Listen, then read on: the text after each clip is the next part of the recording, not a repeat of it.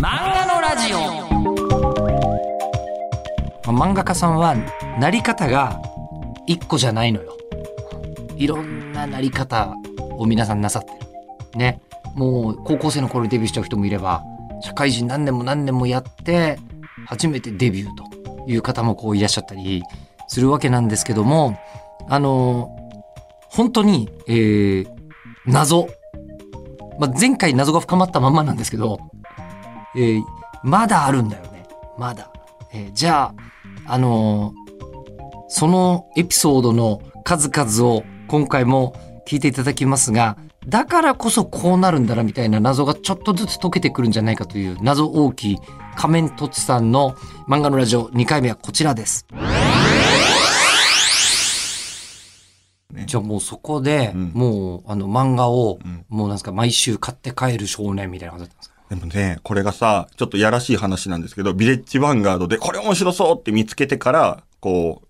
に行くっていうね、お金ないからさ。いねいやいやいやいやいからさ。10代とはそういうもんそうでしょそうそう。ええあるかなって言って、松本太陽あるかなって言って、っていうね。うんそういう生活でしたね。やっぱ新品でなかなか買えなかったんでね。まあねそう値段が5倍違いますか5らね倍違いますからね。だからそういう意味では、まあ漫画家さんには貢献できてなかった分、今めちゃめちゃ漫画を買うようになっているっていうね。うんうんはい。あその当時のじゃあそこで漫画読んでる時は、もう漫画家さんになりたかったんですか？ああ、でもね、これが、えっ、と、結構難しい話で、えっと、どうですか？あの、吉田さんって逆に、逆質問になっちゃうんですけど、やっぱ昔からおしゃべりが好きだったんですか？あどうだろう。あのー僕は実家が、うん。えっと、7人家族で、もう本当江戸っ子の家なんですけど、僕、あの家族の中で下から2番目に喋んないんですよ。おお。え、ってことは、何ですか？その、めちゃめちゃおしゃべりな家ってこと？そうです。うん。えで、あの、友達が、えっと、学生時代にうち来て、うん。えーあの、うちの家族と一緒に正月だったからおせち食って帰ったのかな、ほうほうみたいなことがあった時に帰りにすっごい不思議そうな顔で、お前んちっていつもあんななの？って 何が？っつって、え、あの、全員ずっと喋ってたじゃんって言われて、え？そういうもんじゃないの？っていう感じだったんですけど、ああ、そう。ちはね。なんだろう、ええこう、あの、格闘一家に生まれたから強かったみたいな、そういう話ですよね。そうです、そうです。もうアニマル浜口の家に生まれたようなもんかもしれないです。なるほど、なるほど。本当にばあちゃんからこう、うちの親父まで、うちの親父婿養子なのにすげえ喋るっていう。え、え、だと、どうですか？その、やっぱりおしゃべりが得意だなっていう自認はあったんですか？ぜ全然得意っていうつもり。りはなく。いえ、じゃあそのアナウンサーになろうって決めたのっていつ頃ですか？や僕も大学の就職課に書いてなかったらなってないです。あ、そうなんですね。応募されてて面白そうと思って。でも日本放送以外2時進んでないですから。あで、日本放送は、はいえっ、と、変なやつばっかり撮るっていうのが最近もう本当に特に、えー近年、もうす、先鋭化が進みすぎているんですあけど。なるほど。じゃあ、ええ日本放送はどちらかというと放送界のビレッジヴァンガードなんあ。そうそうそうそうそうそう、うんだってもうおかしいですもん。だ大学院を三国志で出た女子アナとか意味わかんないでしょ。そんなんいるんだから。なるほどな。すべての物事をポケモンで例える、はいはいはいえー空手15年やってた女子アナとか、何それみたいな奴らばっかり集めちゃってるんで、最近。楽しそうだなそうそういう感じになってますね。いいですね。結果的にで、まあ、おしゃべりなオタクを取ったわけです、うちの会社は。はいはいはいでもそれだけなんですけど、だから、仮面凸さんは、そう。どう、どうだったんですか？漫画家になりたか難しいったわけ話が、その子供の頃から自分は絵が好きで得意だなっていう自認はあったんですよ。はいはいはい人よりおそらくよく描けるらしい。でも子供の頃って大体絵を描く職業って漫画家しか知らない。確かに。そうですよね。うんイラストレーターつってもピンときてないかもしれないです、ね。うんまあ今となってはね、イラストレーターとかね、あのー絵師って言葉もね絵師とかね、うんあの、ソシャゲのデザイナーとかいろいろあると思うんですけれども、なんかそういうのがあまり分かってなかったので、ぼんやりと、じゃあ絵を描いて生きていける漫画家なのかなっていうのはあったんですよ。確固とした目的意識があったわけではなくて、うんうんでもやっぱりその中学高校になっていくにつれ世界が広がっていくと、あどうやらイラストレーターっていうのがあるらしいとか、小説の挿絵とかがあるらしいとか、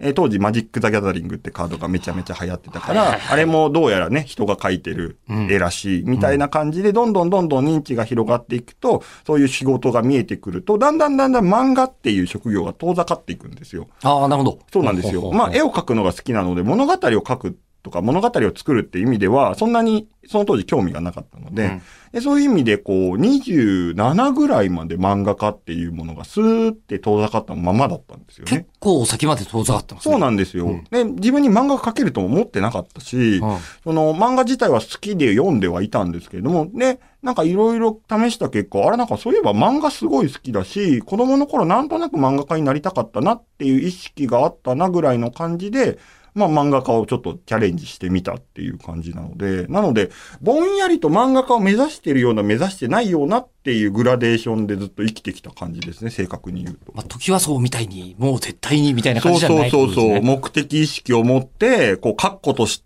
したね、こう、俺は漫画家になるんだ、アニメーターになるんだ、みたいな感じではなかったですね。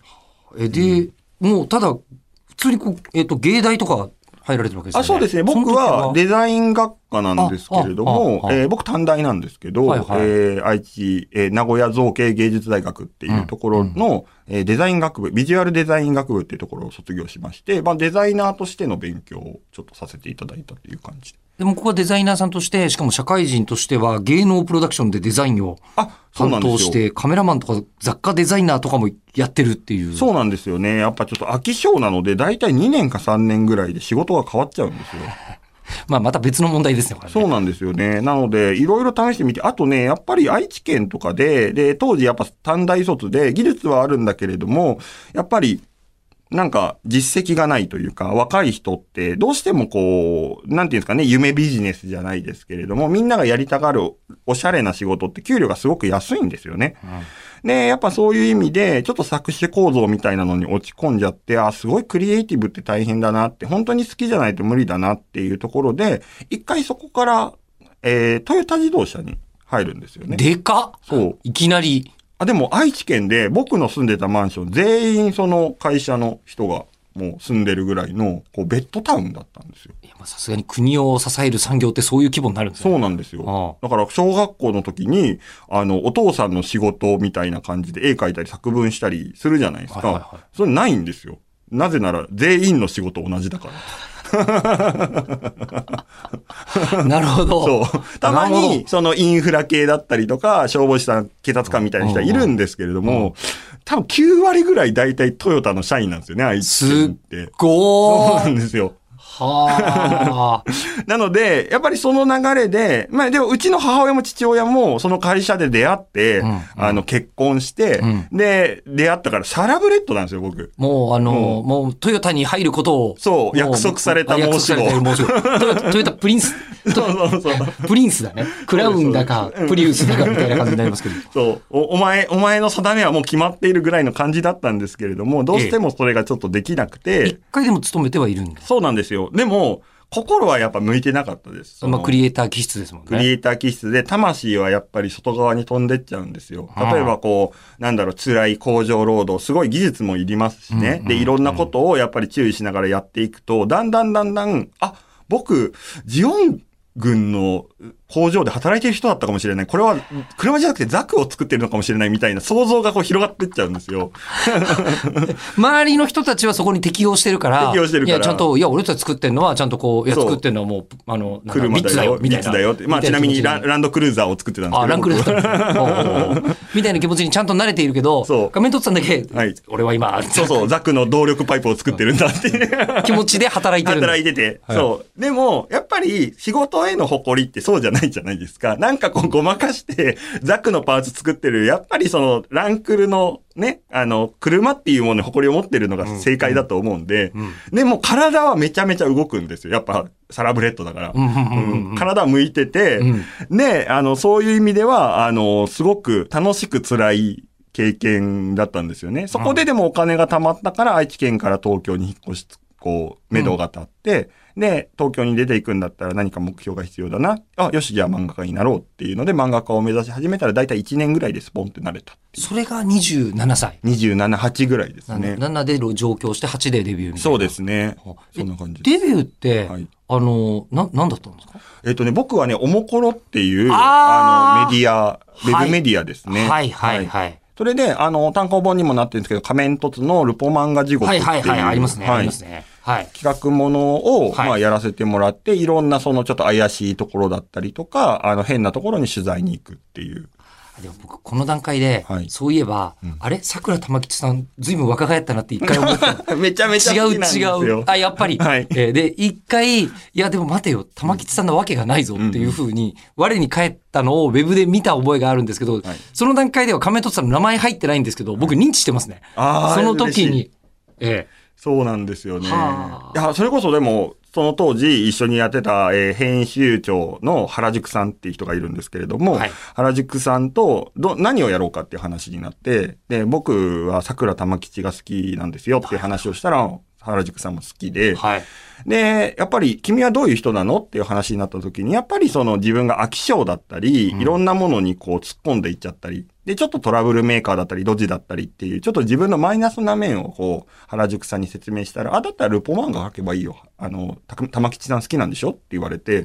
なんか、やっぱり人生の辛いこととか、トラブルとか、失敗とかが全部美味しいになるから、ん。あの、君はルポ漫画を書いた方がいいって言われて、で、それでやってみたら、スルッともう1年ぐらいで慣れたっていうのが、原宿さんに関しては本当に未だに感謝してます。大プロデューサーですね。大プロデューサーですね。なんか、規制を上げるおじさんみたいに最近はなってますけど、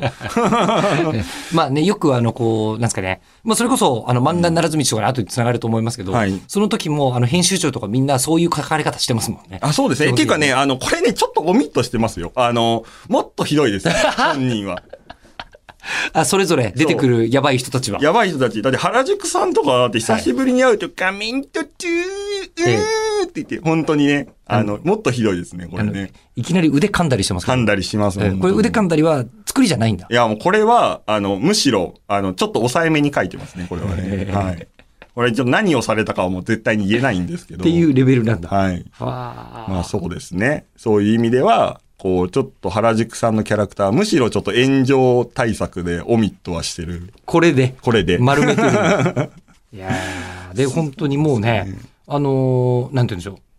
もう本当にいろんなことしてるじゃないですか。まあいろいろやりましたね。これ雑誌でデビューしようとか思わなかった？ああ、でもね、自分は雑誌は無理だと思ってて、最初から。やっぱりその子供の頃からインターネットっていうものに親しんでたし、えでえ、まあ、デビューも遅いし、ええそういう意味ではなんか、そもそも雑誌でデビューっていうものがもっと考えてなくて、何かとりあえずその幼少期に感じていたネット受けみたいなものをもう一回やりたいなっていうところで、まあネットで自然に書いてたみたいな感じですね。まあネットの規模はその頃よりもさらに大きくなって大ますきくなってますすからね。だからこう、その頃から比べたらこんなに広がってるもんだったら、受けないわけがないだろうと思ってやってみたら結構案外滑り倒して最初の方。あ、あそうなんですか？あ、そうです。あの、漫画を描く前とか、それこそ上京した時とかは、あの、いろいろ試したんですよ。例えば、自負でルーレット作ってみたりとか、えーっと、イラスト描いてみたりとか、あの、いろんなシチュエーションみたいなものをこう提示してみて、いろいろ実験して、まあ、漫画っていうものにどんどんつなげてはいくんですけれども、でも漫画って描くの大変なんですよね。そう、だからやっぱり、その費用対効果って意味では、最初はツイッターとかに投稿してたのは漫画じゃなかったですね。イラストとか、なんか仕掛け絵本みたいなのでしたね。あ、そうだったんですか？うんへえ。だってそれこそ僕、一番最初にツイッターでバズったのは、えっ、と、愛知県の、えっ、と、米田コーヒーを、えー線で繋ぐと六芒星になるっていう、なんか都市伝説みたいなのをやってで、あの、後々米田に軽く怒られるんですけど、怒られる そうなんですけど、あまあ、軽く怒られるけど、まあ、あの、やや無視されるっていうう、ん。まあ、感じなんですけど、まあ、そういう意味でね、あのーそういう、こう、何が受けるのかっていうのを、こう、試していた実験機みたいなのがね、ありましたね。はあ、でもまあネットが生きる道だっていうのは、もうなんかそんなに誰から言われたとかでもなく、ん割と自然に身につああ、でもいていた。生きる道、生きる道、うーん、だから生活力が基本的にあまりないので、もう本当にシンプルに楽しいことをしようっていうのでやっていたのがたまたま飯の種になった感じなので、これでご飯食べようみたいな意識はそんなになかったような気がしますね。でもそれこそ、まさに、だから10年ちょっと前ぐらいですよね、時期的には。うんそうですね10年前後前って、もうおもころとか、まさに、んもう今面白いものは、ネットで面白いことやってる人たちが一番面白いぜ、みたいな。時代だったじゃないですか。いや、どうなんでしょうね。おもころ10年前。だって、面白コロッセオですからね、あの人たちね。なんか、どうなんでしょう。まだ、そんなにこう、ば、今みたいにバーンって本当になんか原宿さんとかアルファ君とかがこうアイドルみたいにキャーキャー言われるみたいな時代でもなかったので、本当にインディーズっていう意識は当時からありましたけどね。うんまあでも YouTuber のちょっと前の時代のあ、そうですね。最大のヒーローたち。10年前 YouTuber って言葉なかった気がする。まだギリないと思ううんないですよね。ちなみにうちは今、うちの娘はずっとおもころのラジオ聞いてます。あ、やめさせた方がいいです、それは。しょうがないです、もう本当に。もう本当に。規制を上げる人になりますから。規制上げてます。上げてます。規制上げてます。はい娘さんは誰推しなんですか？えっとね、ダヴィンチ恐山。大好き。大ヴィンチね。えー品田優が好きなんだ。いいですねえもうちょっとなんかもう本当に、多分今日仮面凸さんというかおもころの人と会ったって言ったら、えーって言われますよ。ああね、おもころの人と認知していただければすごく嬉しいんですけどね。今随分書いてないですからね、おもころでね。まあ、おもころってまああくまでメディアですもんね。メディアですからね。うんうんそう。なので、まあやっぱりね、そういう意味では、すごく、やっぱ隣り合って、その当時、なんか面白いことをやってた人とかが、まあ今になったらね、隣を見たら、こう、それなりにやっぱり、ね、こう、有名になっていたりとか、頑張ってたくさん稼いでたりみたいなところを見ると、まあちょっと戦友感というか、こう、立ち上がりを一緒にやってきたっていう実感自体はありますね。それこそさっき名前に出た八代あずきくんとかも、はい最初はね、あの、カンムスの同人誌から始まってますからね、彼とかも。ああ、まあ、艦隊コレクションからなければ。そう、うんの同人誌とかから始まって、で、プレゼント企画で僕誕生日なんで何かくださいって、あの、悪ふざけでカラーコーンをあのリストに入れてたら、そればっか届くっていうのから、やっぱ彼の人生はっていくっていう、あの、ネット誌がありますからね。そう。で、あの、最近も僕、あの、時々お会いするんですけど、はいえーお会いするというか、すれ違って、さっきまで八代くんいたんだよ、みたいな、はいはいああ、みたいな、んあの話をすると、その場に三角コーンが置いてあることがよくあります。えーあの、三角コーンをはい、いろいろと自分のもうアイコンとしてはいはい、いろんなところに残してますからね。もうだから最近すごくびっくりしたのが、あの、小学生、あの、僕が住んでる近くで小学生が下校時間だったんですよね。それで、あの、ボロボロのカラーコーンを蹴っ飛ばして、やしろあずきって小学生が言ってて、ズオーって、なんかやっぱこう知り合いがミーム化するっていうね、面白さはね、今すごく実感してます。知り合いがミーム化する。そううん。本当にボロボロのカラーコーンを蹴っ飛ばして、やしろあずきって言ってましたからね。うん。その辺のそのネットに対するはい。手つきというか、あのネットはこういうもんだよねっていうのを、八代君とかも本当使いこなしてる感じがそうですね。見ててして、で、多分、そのおもころも使いこなしてる感あるんですよ。うんネットをネットで、ネットに書く漫画と、まああの紙面に載る漫画って、やっぱ違いますよね。そうね。それはそうですね。でも、これ難しい話で、はい僕デビュー当時、ウェブ漫画家って名乗ってたんですよ。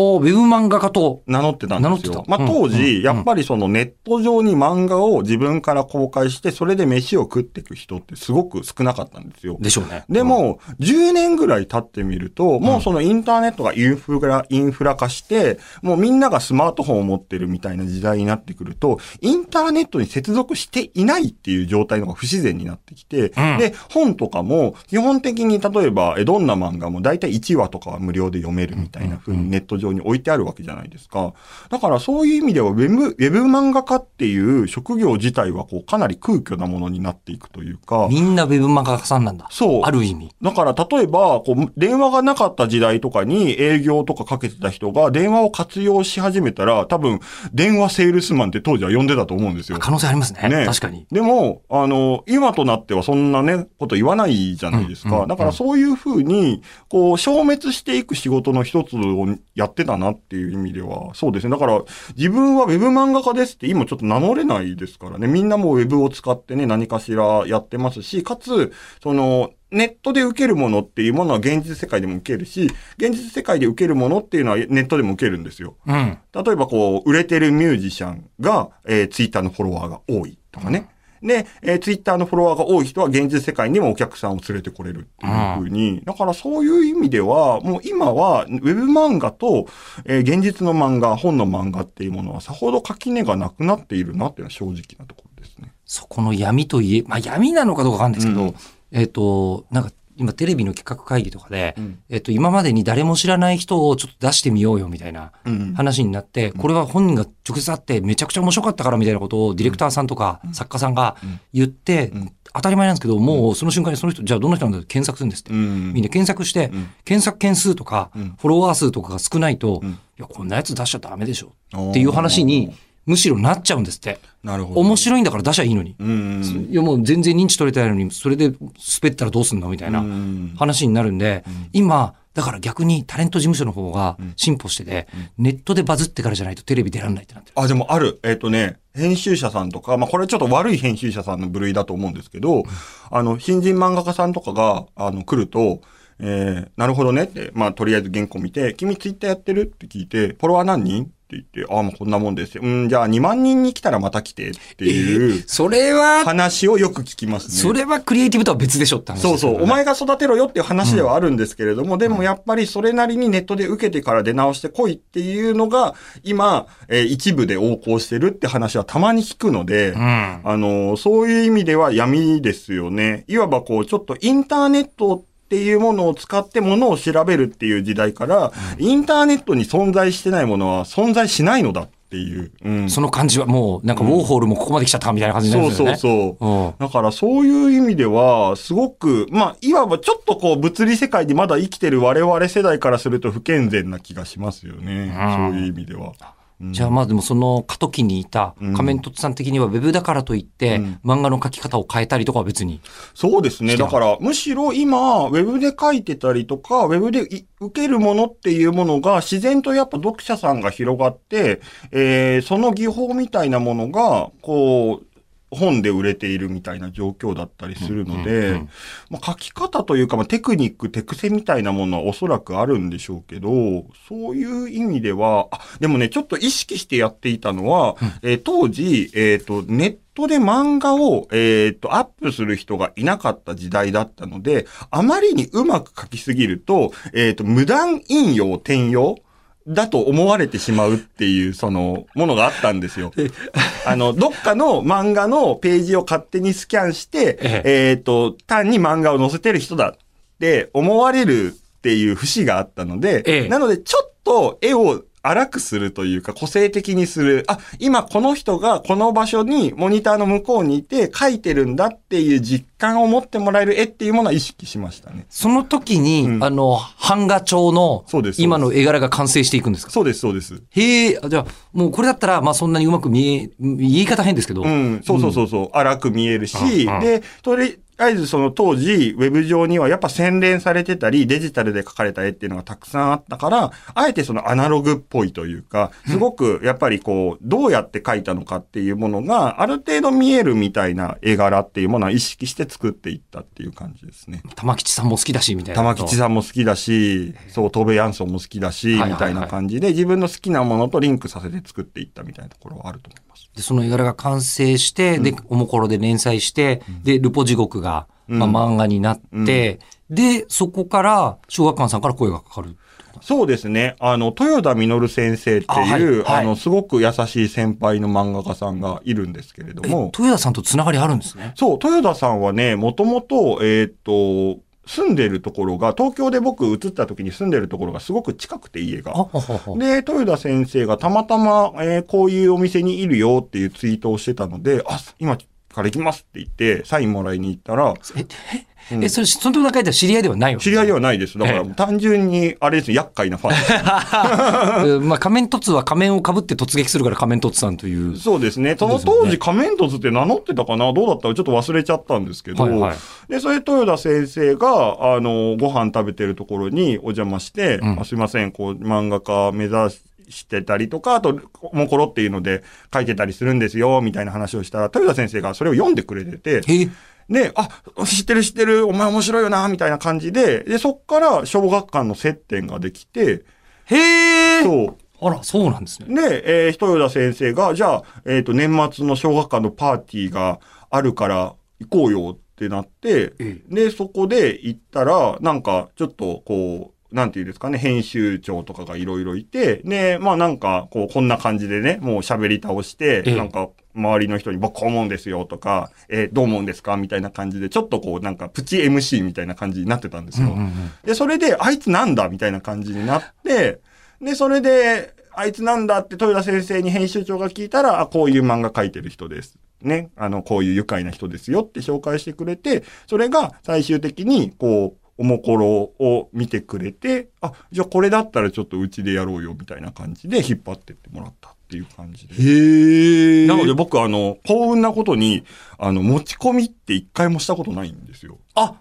そうなんだ。出版社に対しては、ななんでしょうね。うんえーパーティーから入っていったってことですね。まあ、パーティーから入っていったし、いわばそのインターネット上にポートフォリオがある状態なので、あそう。なので、見てくださいっていうより勝手に見て仕事をくれるっていう流れができたので、うん。なので、人づてだったりとかそういうもので、だから誰でも見れる状態に公開しといて本当良かったなって、当時そんなことしてる人いなかったので、いわば、そのネット上に漫画を置いてあると本が売れなくなるってみんな思ってましたから、当時はそうですよね。んそうそう。うんうん。今となってはね、1話2話置いておくなんて当たり前のことですけれども、なんかそういう意味では、こう、先んじて置いといてよかったなっていうのはありますね。あで、まあそういう意味で、ルポ漫画とか、仮面凸ならず道みたいなエッセイ系の漫画が、まあ、えー、月産という雑誌でんやりまして、っていう感じですね。で、あの、そこで、僕は、そうね、調べると、大学の先生とかでもあるんですよね。漫画の研究家であって、で、えー、小熊のケーキ屋さんみたいなヒット作があって、えー同時に、あの、深夜に一人でニヤニヤしてる人でもあるわけですよ。ね。さあ、じゃあその方は、えー今度は漫画の研究家としての側面を、次回は紐解けるんじゃないかなというか、聞かせてもらえるんじゃないかなと思うんですけど、結構、おーってなりましたよ、私。では、えー次回の更新は7月の17日日曜日です。